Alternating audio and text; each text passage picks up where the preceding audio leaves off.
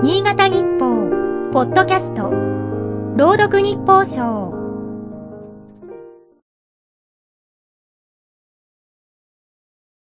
6月28日。夏目漱石の草枕の主人公は、詩と絵について考えた。とかくに人の世は住みにくい。住みにくさが講じると、安いところへ引き越したくなる。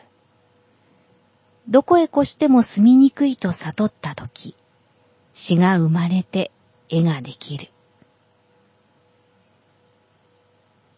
田上町の藤田育美さん39歳が地元で開いた個展を見て文豪の名文が頭に浮かんだ。どの作品も目尻が下がり、頬が真っ赤なお地蔵さんが筆ペンとクレヨンで描かれている。脇には短い詩が添えてある。突破口、きっとある。と励ますし、すり傷も切り傷もいつかはちゃんと治る、と慰めるし、何にも考えない、そんな日って必要、と寄り添う詩もある。一人で育てる息子12歳が発達障害と診断されたのは2016年。スーパーの店内を走り回り、公園では友達と喧嘩を始めた。冷たい視線から逃れて誰もいない場所を探した。ある時は広い海を眺め、ある時は星空を見上げた。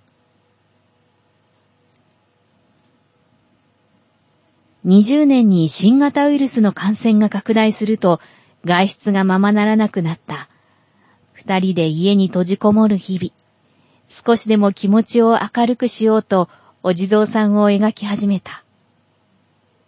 自分たちへの応援歌を作って詩にした。一年間で100点以上が出来上がった。辛い思いをしている人に届けようと、作品集を自費出版すると500冊以上が売れた。住みにくき、煩いを引き抜いて、ありがたい世界を目の当たりに映すのが詩である。絵である。草枕の主人公はさらに考えを巡らせた。住みにくい人の世を生きていれば、心の支えが必要となる日がきっとある。